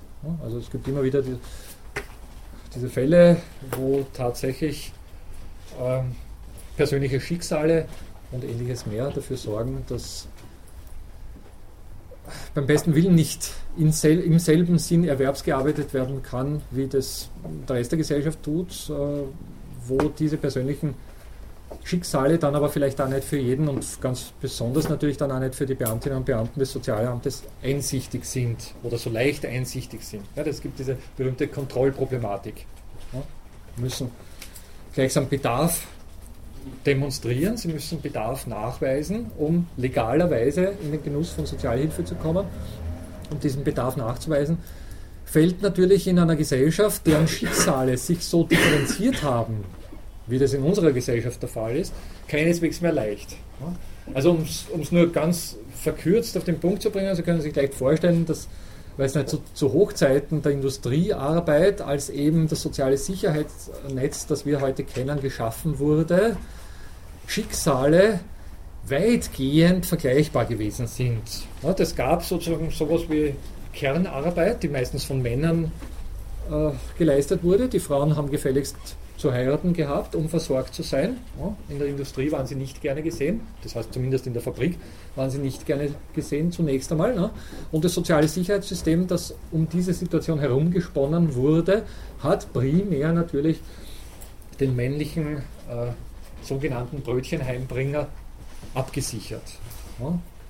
Und in Veränderung der Situation konnte ganz einfach dieses Sicherheitsnetz nicht schnell genug in all seinen Aspekten äh, so umgewoben werden, dass eben auch der modernen, der heutigen Situation weitgehend entsprochen wird. Also das Problem ist, dass da nach wie vor äh, ganz eine Reihe von Diskrepanzen bestehen, ne, ganz, ganz eine Reihe von Problemen bestehen, dass vor allem natürlich die, auch die Beschäftigungssituation selbst, aber auch die Lebenssituation der Mitglieder unserer Gesellschaft höchst unterschiedlich geworden ist, höchst heterogen geworden ist. Es gibt sozusagen nicht mehr einen Teil, der klassisch traditionell in der Landwirtschaft tätig ist und dort weitgehend auch selbst abgesichert ist. Sie kennen, oder wir werden darüber sprechen, in der Landwirtschaft gibt es sowas wie eine natürliche, äh, sich, ein, ein, natürliches Sicherheitsnetz, nämlich die Familie und die Dorfgemeinschaft, nicht, wo man doch vielleicht heute nicht mehr, aber vor einigen hundert Jahren noch halbwegs abgefangen wurde, wenn nicht wirklich die großflächige Hungerskatastrophe eingetreten ist. Ne? Sowas gab es in der Industrie nicht, deswegen musste es geschaffen werden und deswegen musste es staatlich reguliert werden oder organisiert werden. Ja? Mittlerweile hat sich aber eben äh, die Beschäftigung in viele andere Bereiche verlagert, nicht mehr nur einerseits Landwirtschaft, andererseits Industrie, sondern eben auch in diesen überaus heterogenen Dienstleistungsbereich, wo unsere Tätigkeit hier drunter fällt, wo sehr viel, also zum Großteil das, was heute in der modernen Gesellschaft stattfindet, drunter fällt. Also im Großen und Ganzen äh, findet Beschäftigung heute fast zu 80 Prozent im, im, im Dienstleistungsbereich statt. Nur mehr 20 Prozent sind in diesem materiell produktiven Sektor beschäftigt. 80 Prozent der Bevölkerung erbringen Dienstleistungen hierzulande. Was natürlich heißt, dass wir die materiellen Güter, die wir zum Le Leben brauchen, aus anderen Ländern importieren müssen. Das haben wir bei einem weiteren wichtigen Aspekt. Nicht? Also unsere Art zu arbeiten, unsere heute primäre Art zu arbeiten, beruht darauf, dass in anderen Weltgegenden ganz anders gearbeitet wird. Was natürlich auch ein interessanter Aspekt diesbezüglich ist. Wenn wir hier von einem Leben ohne zu arbeiten sprechen, dann tun wir das auf dem Rücken von äh, sehr vielen anderen Menschen auf dieser Welt, die in diese Diskussion noch gar nicht einmal einbezogen werden. Ja? Geschweige denn berücksichtigt werden. Ja. Also das heißt, äh, unsere Situation differenziert sich zunehmend, hat sich zunehmend äh, differenziert und damit ist natürlich eine Kontrollproblematik verbunden, nicht? wenn der einzelne Beamte oder die einzelne Beamtin am Sozialamt dann feststellen muss, ob da wirklich legitimer Bedarf für soziale Hilfe besteht, dann muss der wirklich, äh, das haben sie in Deutschland exemplarisch mit diesen Hartz-IV-Verordnungen gegeben, ne? dann muss der äh, teilweise wirklich äh, in die intimen Privatbereiche vordringen. Anders geht es nicht mehr. Naja, und dass wir damit natürlich nicht einverstanden sind, dürfte klar sein. Also die Differenzierung zwischen legitimen Transferbeziehern und illegitimen Transferbeziehern äh, ist eine schwierige und schafft Arbeit, macht Arbeit, nämlich in dem Fall für die Beamtinnen und Beamten des Sozialamtes. Man kann diesbezüglich dann durchaus die Überlegung anstellen, ob wir uns diese Art der Arbeit nicht ersparen wollen und das, was wir dafür dann an Mittel aufbringen, umverteilen in Form eines Grundeinkommens. Also solche Gedanken liegen dieser ganzen Lehrveranstaltung zugrunde. Solche Gedanken werden diskutiert werden, werden ja, von mir auseinandergenommen werden. Nochmal die Betonung, ich möchte allerdings historisch vorgehen. Also ich werde tatsächlich in geraumer Vorzeit beginnen, wie schon das Beispiel vom Hammer, vom Steinzeithammer äh, andeuten sollte. Also wir werden wirklich in der nächsten Stunde in sehr weit zurückreichender Vorzeit beginnen und uns dort die Arbeitsbedingungen ansehen. Es ist ganz interessant, dass aus dieser Perspektive oder mit dieser Perspektive, mit dieser historischen Perspektive dann aktuelle Gegebenheiten unter Umständen ein bisschen lockerer betrachtet werden können, als das aus konzentriert aktueller Perspektive heraus möglich ist. Also wir sind dann sehr oft natürlich auch in unsere alltäglich gebrauchten äh, Termini und Begrifflichkeiten so eingespannt, dass wir sehr oft, naja, nicht einmal in Frage stellen, ob das vielleicht auch anders verstanden werden könnte. Nicht? Oder ob, äh, weiß nicht, dieser Begriff. Wie gesagt, nicht mit Arbeit assoziieren wir im Allgemeinen alle fast selbstverständlich Erwerbsarbeit. Teil der Lehrveranstaltung wird Schwerpunkt darauf legen, dass Arbeit ein viel interessanterer und weiter gespannter Begriff ist als das, was mit Erwerbsarbeit angesprochen ist. Wie weit unterscheiden Sie dazu Leistung, Arbeit, Leistung? Ja, äh, ich habe schon äh, davon gesprochen. Also es gibt so diesen Aspekt der Arbeit, der gemeinhin mit körper, körperlicher, physischer Leistung assoziiert wird. Nicht? Also dieser laborare Aspekt ganz allgemein. Nicht? Also wo gleichsam wirklich Anstrengung erbracht wird. Wobei zum Beispiel, dass ich die Gartenarbeit ist ja auch ja. eine körperliche ja. Arbeit, ist aber in dem Sinn wahrscheinlich nicht in ihrem Sinn als Arbeit zu verstehen. Äh, ja, äh, also ich spare mir es noch aus, Ihnen sozusagen meine Definition von Arbeit vorzulegen. Äh, wenn, wenn, Sie das Buch, äh, das, das rote Büchlein, das Arbeitsbuch äh, dann zur Hand nehmen, werden Sie gleich sehen, es gibt da sehr, sehr grundsätzliche, natürlich auch höchst diskutable Definition von Arbeit, die im Prinzip auch sehr simpel ist, aber die so umfassend ist, dass wirklich alles darunter fällt, wo dann natürlich auch ja nachgefragt werden kann, ob das sinnvoll ist, nicht? so einen umfassenden Arbeitsbegriff äh, da zugrunde zu legen. Das ist natürlich eine Problematik. Über die äh, Stichwort Gartenarbeit, über die Gartenarbeit hinaus, nicht? also was vielleicht noch, noch viel augenfälliger heutzutage ist, sind diese körperlichen Anstrengungen, die was im Fitnesscenter oder am Wochenende in der Freizeitaktivität vollbracht werden. Nicht? Also wir schwitzen alle eher beim, ich, ich weiß nicht was, also viele von Ihnen werden Apropos Arbeit neben dem Studium, ne? das ist natürlich auch ein sehr wichtiger Aspekt. Das, die Bildung grundsätzlich. Ne? Also Bildung insofern, also ich, Sie sehen, ich komme auch gern vom Hundertsten ins Tausendste, also ich springe sehr gern. Äh, was mich persönlich nicht, nicht stört, wenn Sie es zu sehr stört, dann sagen Sie es. Aber ich habe es lieber ein bisschen unstrukturierter und dafür lebendiger als wie wenn ich mich zu sehr an mein Konzept halte und dann einige Aspekte äh, auch auslasse. Aber äh, Bildungsarbeit ist natürlich ein, hochinteressanter Aspekt. Also jetzt einerseits Arbeit neben der Bildung, andererseits Bildung schlechthin. Ne? Bildung, so wie sie aktuell auch hier in dieser Institution verstanden wird, nämlich als Vorbereitung für ein Erwerbsarbeitsleben. Ja? Das heißt, sie verzichten aktuell auf Erwerbsarbeit um später mal wesentlich effektiver Erwerbsarbeit leisten zu können. Und schon das ist einmal nicht uninteressanter Gedanke. Nicht? Also auch da ist sozusagen, wenn Sie so wollen, ein Aspekt von Leben ohne zu arbeiten drinnen. Aktuell suspendieren Sie mal die Arbeit auf spätere Sicht oder verschieben Sie auf spätere Sicht. Ja. Aber es ist natürlich in all dem, was hier geleistet wird, tatsächlich auch, in der Bild, auch im Lernen kann man leisten, ne, äh, dieser Aufschub mitgedacht, diese Antizipation von später mal Erwerbsarbeiten zu können, und zwar effektiver Erwerbsarbeit. Ich meine, effektiver Erwerbs Erwerbsarbeiten zu können, ist diesbezüglich schon wieder mit einem Fragezeichen zu versehen, weil für viele von uns natürlich der Hauptaspekt des Erwerbsarbeitens das Einkommen ist. Also viele von Ihnen würde ich mal glauben, vielleicht nicht im Rahmen eines Philosophiestudiums, da, ist, da mag die Sachlage ein bisschen anders gelagert sein, aber bei anderen Studienrichtungen würde ich doch vermuten, dass viele von uns nicht deswegen studieren, dass später effektiver arbeiten können, sondern dass später mehr Einkommen lukrieren können. Also dass mehr verdienen. Auch das ist zu differenzieren. Und das ist vielleicht für unser Arbeitsaufkommen gar nicht so sinnvoll oder nützlich, dass äh, der Hauptaspekt oder der Haupt, Hauptincentive, also der Hauptanreiz eigentlich beim Geldverdienen liegt und nicht beim effektiv Arbeiten.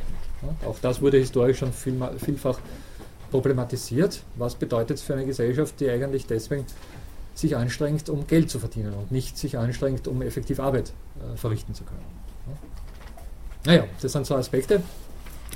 Die Gartenarbeit, die, die Freizeitaktivitäten. Irgendwas wollte ich vorher noch ansprechen. Habe ich mir um den roten Faden, habe ich mir jetzt in diesen Gedanken gebracht. Bitte? Ja, ja, ja. Okay. Ich habe es wieder. Also ich, ich wollte darauf zu sprechen kommen, dass viele von Ihnen sehr wahrscheinlich neben dem Studium arbeiten müssen, nehme ich an, also zumindest einige von Ihnen. Äh, selbst dabei, obwohl es dabei wahrscheinlich dann doch eher um Knochenjobs geht, äh, geht ne, also ich könnte mir vorstellen, dass eine oder andere auch als Kellnerin oder Kellner tätig ist. Ne, das ist schon, also Hut ab, Respekt vor diesen Leistungen. Ne, da geht es wirklich um körperliche Arbeit in erster Linie vielleicht sogar. Ja. Aber nichtsdestotrotz ist es eigentlich heute die Regel, dass wir in unserer Freizeit mehr schwitzen als bei der Arbeit. Ja. Es gibt, glaube ich, nicht mehr allzu viel Berufe, klassische Berufe, Erwerbsarbeitsmöglichkeiten in Österreich oder in unseren Breiten, wo wir wirklich ins Schwitzen geraten. Nicht also einmal im produktiven Sektor. Nicht einmal im produktiven Sektor, ganz richtig. Also ich muss zugeben, ich bin gerade ein bisschen dabei, mich zu erhitzen, aber es hat eher mit der Sauerstoffsituation hier zu tun. Äh, insofern leiste ich wirklich schweißtreibende Arbeit. Aber äh, grundsätzlich nicht, dürfte klar sein, dass wir am Wochenende wesentlich körperlich anstrengendere Aktivitäten verbringen als, als während unserer Arbeit. Und auch das ist natürlich ein interessanter Aspekt. Und das ist, äh, um, um, um nur vorweg auf diese Problematik kurz äh, zu sprechen zu kommen, nicht, es wird ja dann immer wieder äh, auch eingewarnt, dass diejenigen, die sowas wie ein Grundeinkommen bekommen, äh, nicht mehr arbeiten würden. Ja? Weiß nicht. Teilen Sie diese Meinung? Oder Sehr was? unterschiedlich. Sehr unterschiedlich. Die ich anderen wollen wirklich nicht ja. und die anderen würden sehr, sehr gern. Ja. Ich meine, grundsätzlich, es gibt einen gewissen Prozentzahl. Ich, ich kenne, also wird natürlich jetzt auch eine, eine Rolle spielen. Ich werde darauf im Zuge der Lehrveranstaltung zu sprechen kommen. Aber wer von Ihnen kennt den berühmten Oblomov? Ja, doch, doch. Eine Romanfigur äh, von einem gewissen äh, Goncharov, einem Russen, der so ein bisschen äh, das süße Nichtstun der russländischen Adeligen im 19. Jahrhundert thematisiert hat. Und dieser Oblomov, das ist ein Typ, ein, eben so ein Landadeliger, ein russischer, der äh, die größten Pläne hat, also der wirklich ständig nur so sprudelt vor, vor Plänen und, und, und was er nicht alles vorhat, aber die ersten 150 Seiten des Buches, glaube ich, nicht aus dem Bett rauskommt. Und er wurde äh, auch in der Diskussion um die, Sie wissen also, soziale Situation in Russland und dann mit proletarischer Revolution und vieles mehr, wurde immer wieder als Beispiel für einen nicht arbeitenden Menschen äh, hochgehalten. Nicht? Und ist sowas wie eine literarische Figur natürlich, der im Allgemeinen mit diesem Nichtstun assoziiert wird. Wenn Sie allerdings den Oblomov dann lesen Sie, das ist auch ist eine sehr lustige Geschichte, also liest sich auch sehr leicht, also eine spannende Geschichte. Ne? Es ist eigentlich nicht wirklich vorstellbar, das habe ich mir damals gedacht, äh, wie ich das gelesen habe, dass der wirklich sein Leben so zubringt. Der würde innerhalb kürzester Zeit verfetten und äh, wahrscheinlich Herzstillstand äh, oder sonst irgendwelche schwerwiegenden gesundheitlichen Einbußen hinnehmen müssen. Ne? Wobei in unserer arbeitsteiligen Gesellschaft ja leider wenige Arbeiten sind, die Leute wirklich gern verrichten. Also die, zum Beispiel die Elfriede Oth, die ich gestern Abend im Fernsehen gesehen habe, die verrichtet mit ihren 85 Jahren noch gern ihren Job. Für die ist das Erfüllung. Also ja. in den künstlerischen Berufen ist das oft gegeben, aber in den meisten anderen Berufen ist es ja leider nicht so, ja. dass, dass die Arbeit wirklich zufriedenstellt. Ja. Also das kennen Sie, ja, ja, selbstverständlich. Sie kennen die berühmte Geschichte, nicht? Odysseus äh, war angeblich stolz darauf, sein Bett selbst gezimmert zu haben. Ja? Also dieser Selbstbestimmungsaspekt bei der Arbeit ist ein sehr wichtiger, der uns dann eben auch körperlich anstrengende Arbeiten relativ gerne verrichten. Also das betrifft die Gartenarbeit, das betrifft das Bergsteigen oder das Radfahren oder was auch immer am, am Wochenende. Ne? Also solange es selbst stupideste, also ich bin selbst gelegentlicher Gartenarbeiter ja, und die blödesten Arbeiten, was du wirklich denkst, mein Gott, das ist ständig das Gleiche und da, was nicht, Unkraut jäten und ähnliches mehr, kann, wenn's, wenn man es dann selbst irgendwie also wenn ich sage, okay, das mache ich für mich und habe ich mir jetzt aufgetragen und das mache ich jetzt in den nächsten zwei Stunden, kann ich irgendwie doch mit Genugtuung äh, einhergehen. Das kennen wir alle. Ne? Das ist simplesten Arbeit. Wehe, es tragt einem jemand anderer diese Arbeit auf. Ne? Das kennen Sie. Dann ist es das Unangenehmste. Je blöder, desto unangenehmer. Nicht? Also je, je stupider die Arbeit ist. Bitte. Und es geht ja auch um Grundeinkommen zum größten Teil. Um den Sinn, oder? Ja, ganz richtig. Ne? Also das Grundeinkommen ist von der Idee. Das Grundeinkommen ist von der Idee her rein ideell betrachtet ein Freiraum innerhalb dessen, ein Freiraum, der eben existenziell gesichert ist, nicht? also mit, was weiß ich, 800 Euro Grundeinkommen oder 1000 Euro oder was auch immer, nicht? ein Freiraum, innerhalb dessen sie selbstbestimmt das tun können, was sie, was sie möchten. Wenn sie ich weiß nicht, in diesem Freiraum Softwareprogramme schreiben und irgendwann dann, dann einmal damit reich werden, ist das die eine Sache. Wenn sie wie der Oblomov am Bett liegen und nur Pläne wälzen oder gar nichts tun, ist das auch ihre Sache. Also das ist sozusagen die ideelle, also das ist die Idee hinter diesem Grundeinkommen. Die Gesellschaft erspart sich dadurch genauer hinzusehen, was denn da überhaupt passiert. Und es ist übrigens nicht unrecht, also wenn, äh, ist jetzt nur ein kleiner Vorgriff auf, auf äh, Details, die noch kommen werden, aber Sie wissen, also es ist aktuell so, dass sehr viele, jüngere Leute, äh, recht gute Ideen hätten, um ein Unternehmen zu, zu, starten, aber einfach die Mittel nicht haben. Die Zeit nicht haben, die Mittel nicht haben, die Muße nicht haben, um das mal kommen zu lassen. Also gerade, weiß nicht, Softwareentwicklung tue ich mich ein bisschen um in dieser, in dieser Geschichte. Ne? Also da braucht man viel Zeit, um das mal reifen zu lassen, um Dinge auszuprobieren, um vielleicht neue äh, Programmsprachen zu lernen und ähnliches mehr. Ne? Und es fruchtet nicht gleich. Das geht nicht, wenn Sie sonstige Tätigkeiten im Nacken haben, äh, mit denen Sie Ihre Brötchen verdienen müssen. Ne? Aber, ich weiß nicht, diese Anekdote kennen Sie vielleicht. Ich weiß nicht, ob sie erfunden ist. Wenn nicht, dann ist sie für unsere Zwecke ganz passend. Oder wenn sie erfunden ist, ist sie trotzdem für unsere Zwecke ganz passend. Nicht? der Steve Jobs, also dieser Apple-Gründer, soll von seinem Vater damals, als er 16, 16-jährig in der Garage gesessen ist und äh, Elektrobauteile zusammengelötet hat, immer wieder aufgefordert worden sein, endlich einmal was Vernünftiges zu tun. Ja? Weil womit will er denn später mal seine Brötchen verdienen? Auch das ist ein ganz wichtiger Aspekt. Wir wissen aktuell nicht, welche Arbeiten morgen produktiv sein könnten. Und zwar grundsätzlich nicht. Auch wenn Ihnen zum Beispiel äh, Studienberaterinnen, Berater weismachen wollen, dass das, was Sie hier lernen, für Sie besonders relevant sein wird, das muss nicht der Fall sein. Selbst wenn Sie andere Studien wählen als, als die Philosophie. Also in der Philosophie, naja, ist sowieso problematisch. Nicht? Aber äh, also es gibt diese berühmten, nicht, können sich erinnern, in den 90er Jahren diese Internet-Bubble oder New Economy und die, die ganze Geschichte. Nicht? Also da wurde ganz massiv in Informatikstudien investiert, auch vom Staat her, und ganz intensiv darum geworben, möglichst viele Informatiker heranzuziehen an der TU hierzulande, ne? nur um dann festzustellen, dass man viel zu viel hat. Das heißt, der Bedarf oder die Erwartung, mit einer bestimmten Arbeit produktiv zu sein, ändert sich manchmal im Verlauf eines einzelnen Studiums, innerhalb von vier Jahren, vielleicht sogar nicht einmal nur einmal. Also es könnte sein, dass Sie in der Hälfte Ihres Studiums vor einer anderen Situation stehen, als Sie zu Beginn des Studiums standen und am Ende des Studiums schon wieder vor einer anderen, anderen Situation. Rein philosophisch betrachtet kann man dazu, äh, dazu nur sagen, äh, lassen Sie sich da, dadurch nicht aus dem Konzept bringen, verfolgen Sie Ihre, eigene, Ihre eigenen Anliegen, Ihre eigenen Wünsche und achten Sie so viel wie möglich auf Selbstbestimmung im Zuge Ihrer Arbeit. War dann noch ein Aspekt dabei? Ich bin nicht sicher.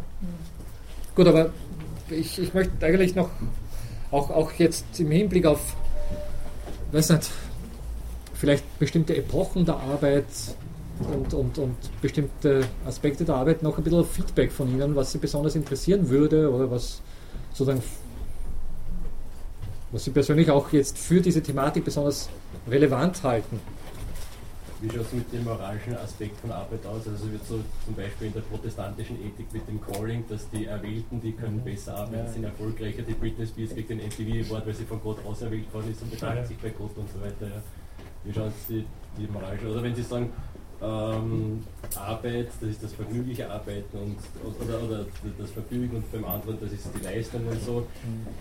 Da sind ja auch äh, psychologische Aspekte dahinter. Wenn man sagt, ich bin ein Schmarotzer, wenn ich nicht gern arbeite, dann werde ich halt klassischer Verdrängungsmechanismus der Idealisierung, ich idealisiere die Arbeit nicht wegen dem, weil sie so toll ist, sondern weil ich weiß, was sie mir bringt, eben sie wieder bei religiösen Aspekten und so, es kommen solche Aspekte auch vor in Moral.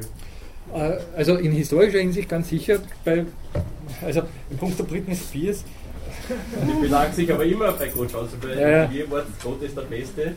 ich, Die ich Leute, mir, verhungern sind, wurscht, aber ich bin von auserwählt und komme ich so weiter. also man müsste da jetzt eine sozialwissenschaftliche Studie anstrengen, aber ich bin mir nicht sicher, ob das mehr, also für unsere europäische, für die amerikanische Gesellschaft bin ich mir nicht so ganz sicher, aber für die europäische Gesellschaft, glaube ich, hat das in erster Linie doch sowas wie einen Skurrilitätsaspekt. Äh, Aspekt, Ich meine ne? es nicht dabei, bitte Spears, das ist bei Sportlern, die bedanken sich alle bei Gott, wenn sie irgendeinen Award kriegen, wo das schon so bewährt als Ja. Erfolg und Okay. schon, Teil des. Wir- werden die Thematik sicher, also gerade diesen äh, protestantischen äh, Grund für den Kapitalismus, Max Weber und ähnliches werden wir sehr ausführlich natürlich äh, behandeln. Ist ganz klar, auch die katholische, äh, den Call, wenn Sie das so nennen wollen, äh, der die Arbeit doch einigermaßen im europäischen Raum beeinflusst hat. Wir werden auch andere Religionen, soweit ich darüber informiert bin, mit einfließen lassen, ne, also was so weltweit unter Umständen die Gründe dafür sind, dass auf höchst unterschiedliche Art und Weise gearbeitet und auch gewirtschaftet wird. Ja. Ist, ja, ist ja recht spannend, dass diese, diese Art des Wirtschaften, also dieser sogenannte Kapitalismus und all das, was damit verbunden ist, auch diese Art zu arbeiten, in Europa oder von Europa aus die Welt erobert hat. Ja. Also das ist ja durchaus eine genuin europäische Erfindung, wenn Sie so wollen. Ja. Insofern ist das, was jetzt anderen Gesellschaften aufgezwungen wird, mehr oder weniger, äh, durchaus sowas wie ein, eine Art Kolonialismus. Nicht? Wir werden auch selbstverständlich äh, dann mh, zum Beispiel auf diese Nord-Süd-Diskrepanz in der Welt zu sprechen kommen. Nicht? Also was sozusagen unter Umständen Schlagwort Afrika, ganz andere Arbeitsmoral oder Arbeitsethik vorhanden ist, als das hierzulande vorhanden ist. Ja? Und wo es durchaus natürlich auch äh, kulturelle und, und soziale Berechtigung für diese Art des Arbeitsethos gibt. Das werden wir sicher behandeln. Ich bin mir jetzt nicht ganz sicher, inwiefern eben dieser, dieser religiöse Call für unsere mitteleuropäische Gesellschaft relevant ist. Also, ich, da, da, da muss ich jetzt zugeben, ich spreche aus meiner Perspektive. Ich finde es hochinteressant, wenn die Britney Spears sich von Gott äh, zur Arbeit, äh, wobei man natürlich diesbezüglich dann die Frage stellen könnte, ob diese Art von Arbeit mit dem vergleichbar ist, was, als, was so wir Normalsterblichen als Erwerbsarbeit betrachten. Ne? Und nichtsdestotrotz, wenn Sie sich davon motivieren lässt, ist es interessant, aber ich bin mir nicht sicher, ob das sozusagen gesamtgesellschaftlich für uns in ähnlicher Weise relevant ist. Ein interessanter Aspekt dürfte vielleicht auch sein, äh, das, Einkommen der Manager im Vergleich zu, zu früher. Also früher war das Einkommen ca. 10 zu 1, Mhm. heute sind ja das Gehälter bis zu 400 zu 1. Ja, ja, natürlich. Weit das auch einfließt. Ja, ja.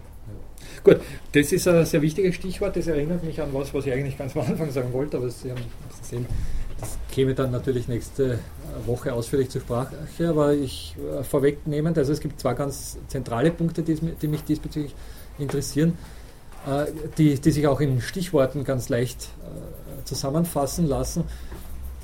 Arbeit macht Arbeit, davon habe ich ein bisschen was schon angesprochen. Also Arbeit macht tatsächlich von sich her Arbeit. Und zwar dadurch, dass sie eben das, was zum Arbeiten notwendig ist, mit in, ins Spiel bringt, mit ins Arbeiten hineinzieht und damit dann unter Umständen eben weitere äh, Personen betraut oder weitere Personen notwendig macht, um diese Art von Arbeiten durchführen zu können. Paradebeispiel nicht die Vorbereitung auf die Arbeit, also Bildung zum Beispiel Lernen, ne, das ist ein klassischer Sektor, der eigentlich ursprünglich im Zuge der Arbeit stattgefunden hat. Ne, also was eine landwirtschaftliche Bevölkerung, da sind die Kinder bei der Arbeit dabei, aber in dem Ausmaß, in dem sich die Arbeit effektiviert, in dem sie produktiver durchgeführt werden kann, wird es auch komplizierter. Und dann macht es Sinn, diese Aspekte der Arbeit, nämlich das Vorbereiten auf die Arbeit, auszulagern in einen eigenen Bildungssektor. Das sind zunächst einmal nur einige kleine Dorfschulen, die auch nur den Privilegierten, den Reicheren oder vielleicht den, den, äh, den Mönchen äh, zugänglich sind. Aber von daher beginnt sich ein Bildungssystem zu entwickeln, das mittlerweile einen sehr relevanten Beschäftigungssektor unserer Gesellschaft darstellt. Sehr, sehr viele Leute in unserer äh, Gesellschaft arbeiten im weitesten Sinn in dem, was ursprünglich eigentlich nur eine Rahmenbedingung der Arbeit gewesen ist. Die Arbeit, wenn Sie es historisch betrachten, hat von sich her einen Teil abgesondert, der selbst Arbeit zu machen begann. Also das ist so der Kerngedanke dieses Arbeit macht Arbeit. Das ist auch bitte vorwegnehmend der Grund dafür, warum ich glaube, dass uns die Arbeit grundsätzlich nicht ausgeht. Sie verlagert nur beständig ihre äh, Erscheinungsformen und zieht neue Grenzen zwischen dem, was wir als Arbeit und was wir als Nicht-Arbeit betrachten. Das ist der eine Aspekt, also Arbeit macht Arbeit. Und der zweite Aspekt, der eine große Rolle spielen wird, ist der Umstand, dass sich Arbeit und sich selbst und ihre Produkte ungleich, ungleichmäßig sortiert, ungleichmäßig verteilt. Ja, das kennen Sie alle, das ist im Prinzip das Problem, das der Kollege gerade angesprochen hat. Das ist das grundlegende sozialpolitische Problem. Die Arbeit selbst verteilt sich ungleichmäßig auf die Gesellschaft und ihre Produkte verteilen sich im Zuge der Arbeit ungleichmäßig auf die, auf die Gesellschaft. Das heißt, zum Beispiel die Einkommen verteilen sich ungleichmäßig. Zum Beispiel der Wohlstand verteilt sich ungleichmäßig. Mittlerweile in einem, in einem Ausmaß, das als höchst problematisch erlebt wird. Nord-Süd-Gefälle, oberes Quintel, unteres Quintel, das kennen Sie alle, berühmte Gini-Koeffizient. Wenn Sie es nicht kennen, wir werden auf, auf all das im Zuge der Lehrveranstaltung sprechen. Das sind ganz wichtige Aspekte. Wir werden sehr ausführlich darüber sprechen, warum das so ist, dass sich die Arbeit so ungleichmäßig sortiert. Und wir werden auch sehr ausführlich darüber sprechen, was aus heutiger Sicht dagegen unternommen werden kann. Das Grundeinkommen ist bitte diesbezüglich eigentlich nicht wirklich eine großartige Umverteilungssache. Möchte ich gleich vorwegnehmen. Grundeinkommen hat mit anderen Aspekten der Arbeit zu tun, aber im Hinblick auf diese Sortierungsproblematik leistet es nicht sonderlich viel. Nicht? Weil Grundeinkommen auch in sehr gewagten Szenarien nicht viel mehr als, ich meine, dieser Daniel Heni, der denkt zum Beispiel 1500 Euro an in der Schweiz und in Deutschland und in Österreich. Nicht? 1500 würde ich sagen, naja, du ist sehr gewagt. Nicht? Die reden drüber, soll sein. Nicht? Aber selbst mit diesen 1500, wenn Sie das weltweit mal tun, gut sicher, wenn es auf Afrika umlegen, ist, ist was anderes, aber hierzulande, also ist jetzt nicht die sozusagen alles gleichmachende Umverteilung damit angedacht. Sie wollten was sagen. Entschuldige, der Kollege wollte, oder? Ja, ich wollte auch was fragen. Vorher oder? Ich wollte nur fragen, ob Sie auch auf wirtschaftliche Überlegungen Ja. eingehen. Also ob Sie, weil das muss ja auch finanziert werden. Ganz richtig. Erstens und, und was es dann für Auswirkungen hat, wenn jeder in der Volkswirtschaft 1000 Euro bekommt. Das hat, das hat ja auch Auswirkungen auf die Preisentwicklung und so, und was es da für Modelle gibt. Also wenn, Oder Migrationsdebatten, auch politische Debatten, dass man dann Räume absperren muss. also wenn Ihnen dieses Thema Grundeinkommen ein besonderes Anliegen ist, dann reservieren wir auf jeden Fall einige Stunden für diese, für diese Sache und dann werden wir selbstverständlich auf all diese Sachen genau eingehen. Okay, und Bei der Überlegung, das nicht lieber anzusetzen, darum geht, dass Konsum ja auch schon so sowas wie Arbeit darstellt. sowas wie Konsum.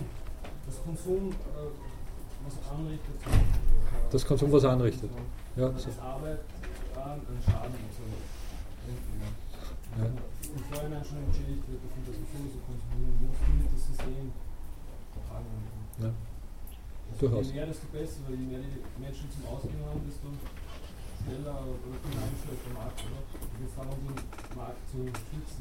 Also mit, in dieser Grundeinkommensdiskussion ist schon auch das Argument drinnen, dass man sagt, okay, wenn sich ein bestimmter Teil äh, der Leute von Arbeit zurückziehen, dann wäre das unter Umständen auch in ökologischer, aber auch in ökonomischer Sicht gar nicht so schlecht. Ne? Also sozusagen sowas wie eine äh, Entschleunigung der ganzen Wirtschaftssituation, des Wirtschaftswachstums, was gerade jetzt im Angesichts der Wirtschaftskrise natürlich in aller Munde ist. Also das bisschen, die Dynamik ein bisschen rauszunehmen, Dampf rauszunehmen, zu verlangsamen, das Wachstum abzubremsen.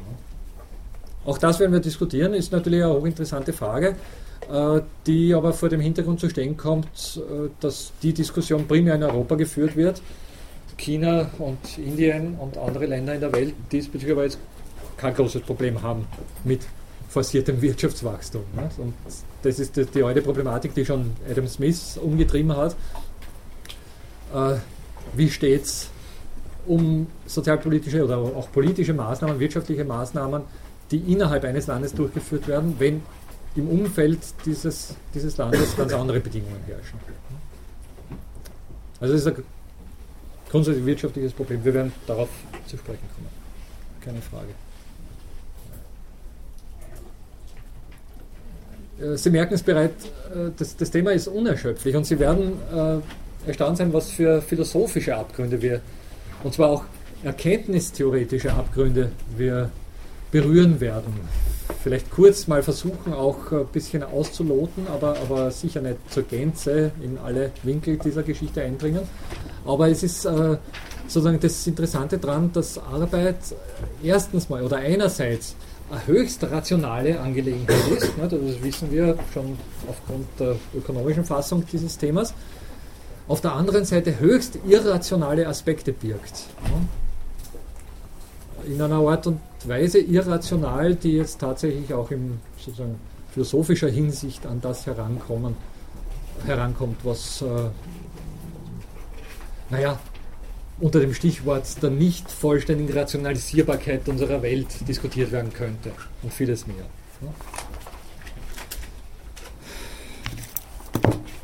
Wenn Sie diesbezüglich keine vorgreifenden Fragen, ich habe Sie überhaupt nicht berücksichtigt, Sie haben mich gelegentlich auch aufgezeigt, aber ja, Sie müssen sie gegebenenfalls dann bemerkbar machen.